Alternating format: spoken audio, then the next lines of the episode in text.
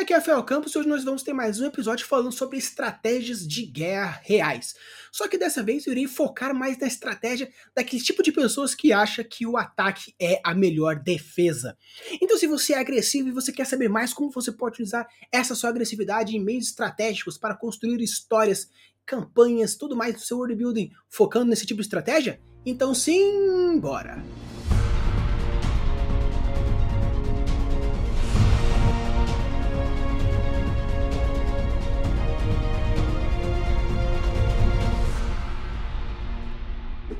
Nos três episódios que eu trouxe sobre estratégia, nós separamos elas em cinco estratégias diferentes: a organizacional, a defensiva, ofensiva, a autodirigida e também a não convencional ou suja.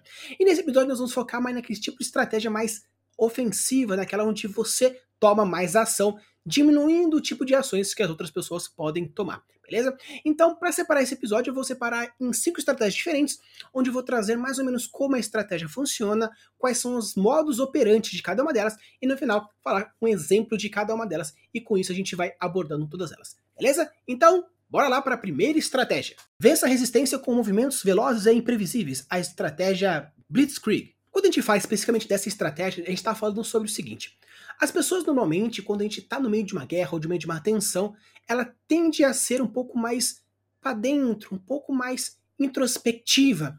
Então você deve utilizar esse medo que a pessoa tem de expandir, de abrir as suas defesas. Essa é a estratégia que nós vamos utilizar, que é a estratégia de blitzkrieg, porque no mundo moderno a segurança é algo muito mais precioso quando a gente fala de ofensivas. Então, essa estratégia tem como objetivo ir furando aos pouquinhos esse sentimento, essa sensibilidade e assim vai afundando e entrando cada vez mais no território do inimigo. A guerra no estilo Blitzkrieg é adaptada para o combate diário, é a estratégia perfeita para tempos modernos. Enquanto aqueles ao seu redor permanecem na defensiva e imobilizados, você os surpreende com uma ação súbita e decisiva, forçando-os a agir antes de estarem prontos. Elas não podem reagir como de costume, sendo alusivos e precavidos. É bem provável que fiquem emotivos e reagem com imprudência. Você furou as defesas e se mantiver a pressão e atacá-los novamente com algo inesperado. Você colocará uma espécie de espiral psicológica descendente, forçando-os a errar e que aumenta ainda mais a confusão entre eles. Ao lançar a estratégia Blitzkrieg, você deve começar encontrando o ponto fraco do inimigo Iniciando a ação por onde houver menos resistência, você será capaz de desenvolver um impulso crucial. Então, quando a gente fala da estratégia Blitzkrieg, seria mover-se rapidamente, você agir de forma prudente, porém preparada, antes da pessoa ter qualquer tipo de movimento. Então seria você começar algumas primeiras ações colocando a pessoa assim na retaguarda. Faz o seguinte, eu movo aqui, eu movo para lá, eu vou avançando aos pouquinhos de forma com que não dê tempo das pessoas pensarem e utilizarem estratégias defensivas. Porque como a pessoa já vai estar na defensiva e você vai estar estimulando mais esse medo. Um exemplo dessa estratégia foi o exército alemão quando ele invadiu a França de uma forma bem rápida, bem sem avisar. Com isso ele foi movimentando suas, os seus peões lá para dentro, colocando movimentos muito rápidos, não deixando com que a França estabelecesse nem comunicações e nem retaguardas diferentes. Então quando você quiser atingir o seu inimigo de forma inesperada, ataque em diversos pontos diferentes e com rapidez. Obviamente, quanto mais você forçar as estratégias em cima do ponto defensivo mais frágil dele, melhor ainda, porque com isso você vai ter um avanço muito mais poderoso, não apenas material, mas também psicológico e emocional. Derrote-os em detalhes, estratégia do dividir e conquistar. Escondido à espreita lá no fundo, até dos mais civilizados, está o medo básico de estar sozinho, sem apoio, exposto ao perigo. As pessoas hoje estão mais dispersas e a sociedade está menos coesa do que nunca, mas isso aumenta a nossa necessidade de pertencer a um grupo, de ter uma forte rede de aliados, de se sentir apoiado e protegido em todos os lados. Tire esse sentimento e voltamos àquela sensação primitiva de terror pela nossa própria vulnerabilidade. A estratégia de dividir e conquistar nunca foi tão eficaz quanto hoje em dia. Separe as pessoas dos grupos dela, faz com que se sinta alienadas, sozinhas, desprotegidas, e você as enfraquece imensamente. E esse é o momento da fraqueza que dá a você um grande poder para deixá-las encurraladas, seja qual seja o poder de seduzir ou induzir o pânico e a desistência. Dividir e conquistar é uma estratégia poderosa para dividir qualquer grupo. Ela se baseia no princípio-chave: Dentro de cada organização, as pessoas naturalmente formam grupos menores baseados nos seus interesses egoístas mútuos, o desejo primitivo de encontrar força em números, e esses subgrupos formam base de poder que, deixando sem controle, vão ameaçar a organização como um todo. A formação de partidos e facções pode ser a maior ameaça para um líder, pois como o tempo e as facções naturalmente trabalharão para garantir os seus próprios interesses em detrimento do grupo maior. A solução é dividir para conquistar. Quando a gente fala da estratégia de dividir e conquistar, você pode utilizar das duas formas mais práticas. De uma forma mais direta, como Napoleão Bonaparte fazia diretamente nas suas principais estratégias, que era atacar mais de um ponto diferente ao mesmo tempo onde você tinha uma ação direta em cima daquele ponto, fazendo com que o exército se dividisse assim enfraquecendo. Porque como você já estava fazendo a ação, você já tinha planejado quais seriam os seus movimentos, você já estava esperando algum tipo de reação, algum tipo de retaliação. Mas como as pessoas não esperavam seu ataque especificamente naquele ponto, um certo tanto de conjunto vai até lá, como se fosse uma isca viva, onde você força com que um pedaço do grupo se isole para lá. Um outro ponto, caso você queira destruir uma organização, seria você atiçar a divisão interna. Você encontrar quais seriam as pessoas mais descontentes sobre aquela organização e atiçando ela, fazendo com que ela busque novos aliados e esses aliados vão crescendo, crescendo, crescendo até que tenha a quebra de dentro para fora. Então, se você quer fazer uma forma mais agressiva, destruindo de dentro para fora e de fora para dentro, você pode utilizar esse dividir e conquistar dessas duas formas.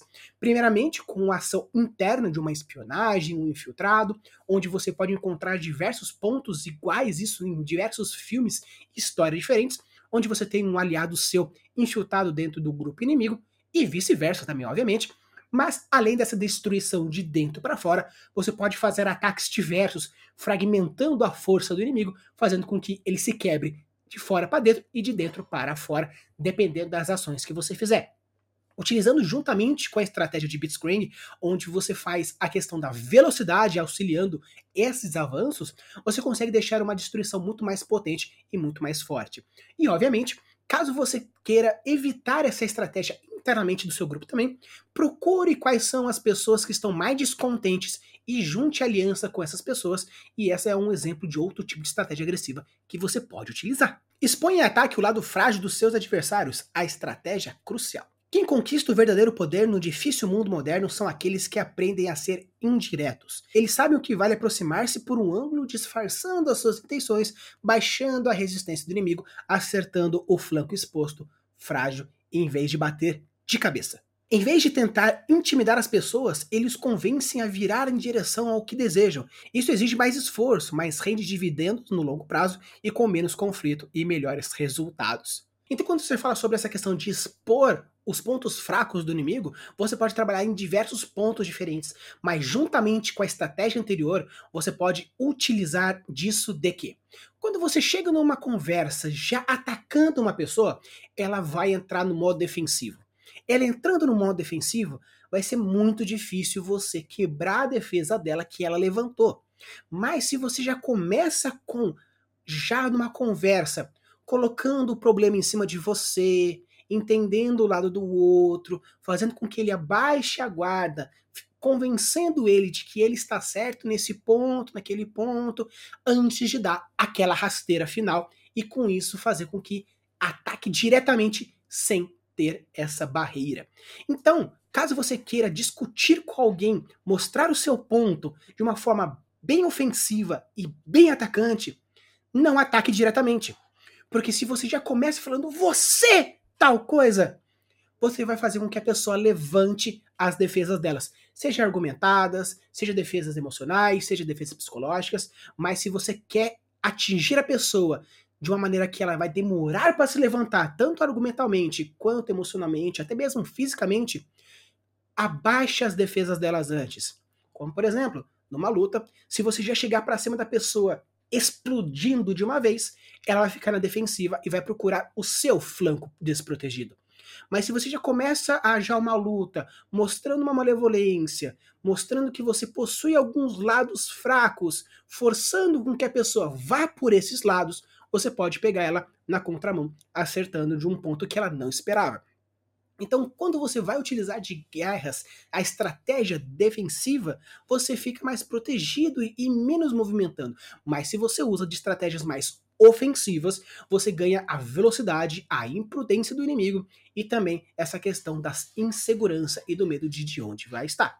Então, quando você for utilizar essa estratégia de acertar os pontos cruciais, comece primeiramente descobrindo quais são os pontos importantes que a pessoa quer lidar, quais são os pontos importantes que elas acha que é o melhor, e é aí que você vai atacar. Porque quando a pessoa ela possui um lado, por exemplo, um lado emocional relacionado aos filhos, se você quer um ataque ofensivo muito forte, você atacar a pessoa, atacar a mãe, ela vai defender muito fortemente. Mas se você começa atiçando o lado fraco de uma mãe, de um pai, que possui sim, então, aquela vítima que você está escolhendo, você vai fragilizar as defesas e com isso você ataca a pessoa que você quer. Não necessariamente você precisa atacar o ponto fraco, literalmente, mas só de abalar aquele ponto da pessoa, você já consegue atacar diretamente.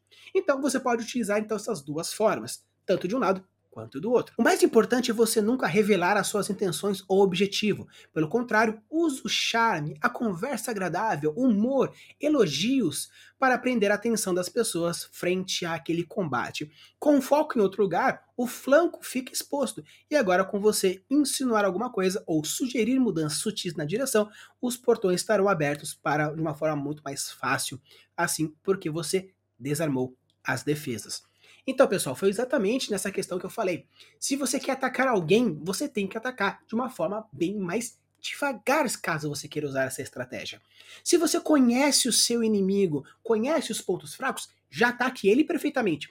Porém, se você não conhece os seus inimigos, comece trazendo essa questão de aliado, mesmo que demore um pouco. Sabe aquelas estratégias de planos mirabolantes que demoram alguns anos, onde primeiramente você faz aliança com aquela pessoa para depois trair? É muito comum a gente ver, em, por exemplo, em Aladdin, onde o Jafar faz aliança com o sultão e com isso aos poucos vai modificando e vai criando e vai fazendo e vai influenciando.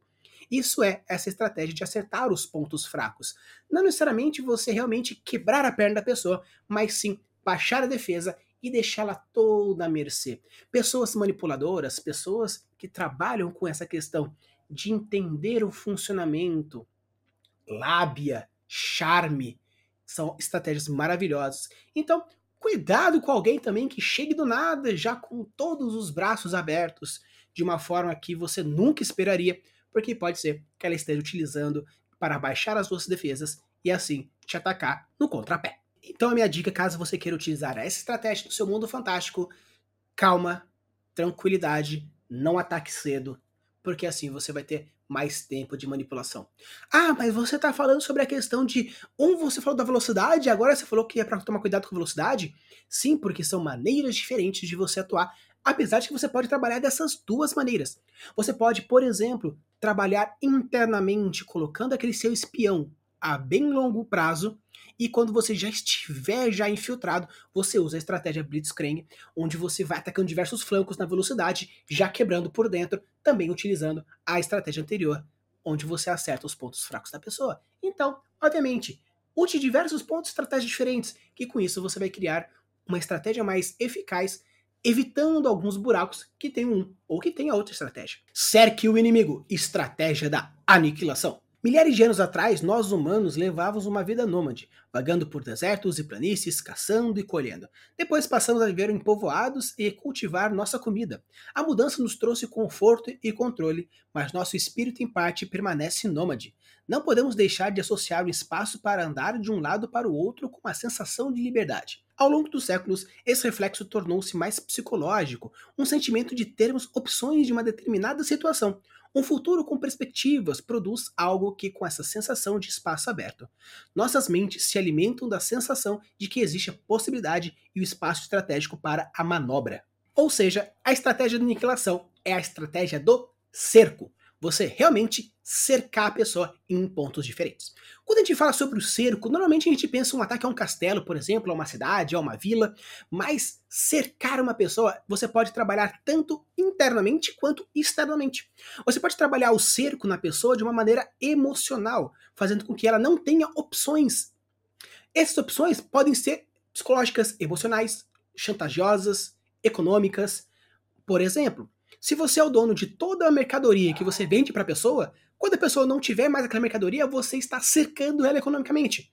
Se você é o provedor de alguma coisa, você começa a cercar a pessoa naquele ponto. Se você tem, por exemplo, um, o filho da pessoa ou um ente da pessoa, você está cercando ela emocionalmente, psicologicamente. E se você está cercando com seu exército em volta de um castelo, você também está cercando a pessoa. Então, os cercos são muito comuns em ataques diferentes. Existem vantagens e desvantagens de fazer um cerco, tanto para quem ataca quanto alguém para defende.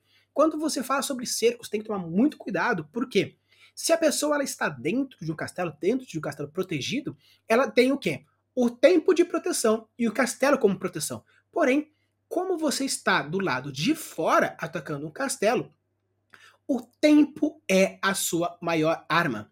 Porque se você dominou em volta, você tem todos os recursos em volta. Então a pessoa vai ter muito mais pressa para vencer aquilo mais rápido possível. Então, paciência. Quando a gente fala de cercos, a gente fala sobre paciência. Cercar a pessoa diminuindo as possibilidades de movimentação. Você pode prendê-la literalmente ou você pode prendê-la emocionalmente, psicologicamente. Então, os cercos, eles funcionam muitas vezes mais de uma maneira psicológica do que uma maneira física. Muitos cercos já foram ganhos sempre antes, por exemplo, de acontecer a vitória propriamente dita. A pessoa venceu com a derrota do outro. Não que ele venceu, mas o outro se rendeu, já se derrotou. Então, trabalhar em cercos é algo muito interessante, principalmente nas guerras modernas, onde você pode cercar a pessoa de diversos pontos. Em guerras mais antigas, você usa muitas vezes a força, porém, nas guerras modernas, você pode utilizar de cercos emocionais, psicológicos em diversos pontos diferentes. Por quê? Toda vez que você evitar do seu inimigo fazer algum movimento, você está limitando, criando ansiedade. Seria mais ou menos você aos poucos e fechando a quantidade de casas que o rei pode se mover dentro daquele xadrez até chegar o momento que você fez o checkmate. Então, jogue com calma, feche os pontos, não abra seus flancos, não exponha, deixe que a pessoa seja imprudente e abra os flancos da pessoa. Por isso, o cerco seja um cerco emocional, seja um cerco físico, você deve fazer. E é tão comum porque muitas estratégias ele é feita em diversos pontos de pessoas diferentes. Lembre-se, o poder do cerco é basicamente psicológico. Fazer o adversário sentir-se vulnerável a ataques de muitos lados é tão bom quanto cercá-los fisicamente. Os melhores cercos são aqueles que se alimentam das vulnerabilidades inerentes ao inimigo, as que já existem antes. Portanto, os sinais de arrogância, imprudência e outras fragilidades psicológicas são muito importantes. Alimente os temores dos paranoicos e eles começarão a imaginar ataques nos quais você ainda nem pensou, porém, seus cérebros férteis causarão essa ansiedade. Seja impetuoso e não deixe que as pessoas façam diferente e deixe que os violentos caiam por si só. Manobre-os em direção à fraqueza, a estratégia do amadurecimento para a foice. Ao longo de toda a história é possível identificar dois estilos de guerra. O mais antigo, que é a guerra de atrito, onde o inimigo se rende porque você matou boa parte dos seus homens. Um general combatente em uma guerra de atrito calculará como derrotar o outro lado com tropas mais numerosas, com a formação de batalha que causará mais danos ou com tecnologia superior. De qualquer maneira, a vitória depende de cansar o outro lado em batalha, mesmo com a extraordinária tecnologia dos tempos atuais, a guerra de atrito é consideravelmente simples, tirando partido dos instintos mais violentos da humanidade. Porém, durante muitos séculos, a China trouxe um outro tipo de guerrear, que a ênfase não está em destruir o adversário em batalha, mas em enfraquecê-lo e desequilibrá-lo antes de iniciar o combate. O líder manobra para confundir, enfurecer, colocar o inimigo com uma posição ruim, tendo de lutar subindo o morro, por exemplo, contra o sol, contra o vento, em espaços muito apertados. Então, esse tipo de guerra é o exército onde tem a mobilidade, será mais eficiente do que uma tropa com músculos. Então, quando a gente fala sobre essa estratégia, nós estamos falando sobre deixar com que a pessoa se enforque sozinho. Utilize dos defeitos que a pessoa tem e faça ela se enfraquecer antes de você começar. Então, por exemplo, se você está realmente lutando num lugar mais alto com que a pessoa, a pessoa tem que se movimentar até lá. Se movimentar até lá, ela vai cansar. ela vai perder estamina, ela vai ver o sol, então vai ficar assim. Então utilize o ambiente ao seu redor. Obviamente, você pode utilizar a natureza caso você esteja lutando em lugares abertos ou em locais naturais. Mas você forçar a pessoa a ir num ambiente desconfortável, tirar ela da zona de conforto, onde você vai estar na zona de conforto, com certeza a vitória fica muito mais fácil para você. Basicamente, seria como os vietnamitas fizeram na guerra contra os Estados Unidos. Os Estados Unidos, eles atacaram o Vietnã num local onde eles não conheciam, não tinha treinamento, e lá os vietnamitas conheciam toda a área quadrada como a palma da mão. Então eles poderiam se esconder a qualquer momento e aparecer a qualquer momento, atacando em pontos onde causava diversos níveis de ansiedade, onde as pessoas não poderiam imaginar de onde podia ser, porque utilizava do conhecimento do ambiente e das fragilidades que a pessoa tinha. Então, quando você for utilizar dessa estratégia, você pode atacar flanqueando novamente pontos diferentes e enfraquecendo eles. Então, com isso, vou trazer alguns pontos legais que você pode utilizar nessa estratégia. Passo número 1: um, traçar um plano com ramificações. O coisa interessante sobre essa questão da ramificação, trazendo um exemplo um pouco mais prático, eu tenho um colega chamado Cláudio, que ele joga RPG comigo juntamente na mesa do Vinzão, onde ele montou uma estratégia para quebrar a perna dos mestres, porque a gente estava numa lasqueira gigantesca. Então o que ele fez? Ele montou uma estratégia com muitas ramificações diferentes, onde ele colocava cada uma das etapas, independentes cada uma dentro de cada jogador e para o mestre. Ou seja, não importava o quanto a gente fosse torturado ou pego ou buscasse informação, ele claramente colocou um ponto das informações em cada uma das pessoas, ramificando as possibilidades, caso de sucesso ou insucesso de cada uma das pessoas, considerando também a questão dos dados. Então, por exemplo, caso eu falhasse na minha parte, ele já considerava isso. Caso o Felipe ele fracassasse na parte dele, o Everton, ou até mesmo o Vinzão como mestre acertasse em algumas jogadas, ele tinha já bolado estratégias em ramificações diferentes. Então, quando você for trabalhar isso, crie ramificações diferentes para os seus planos, considerando vitórias e derrotas de cada uma das partes. E com isso, nenhum ponto vai ser imprevisível para você. Obviamente, porque sorte também é algo que não tem como se prever, ou algumas pequenas coisas que porque o cérebro tem a sua limitação. Porém, quanto mais ramificado for a sua estratégia, mais fácil de você lidar com as possibilidades e as possíveis surpresas. Dar a si mesmo espaço para manobrar. Nós estamos falando de um cerco para com a pessoa. Então você precisa ter a segurança para isso. Então quando você for criar o seu plano, aumente as suas possibilidades. Se você é um especialista de guerra no ambiente aquático, faça investidas em ambientes aquáticos, porque isso vai trazer uma segurança maior para você. O seu nível de manobra é muito maior.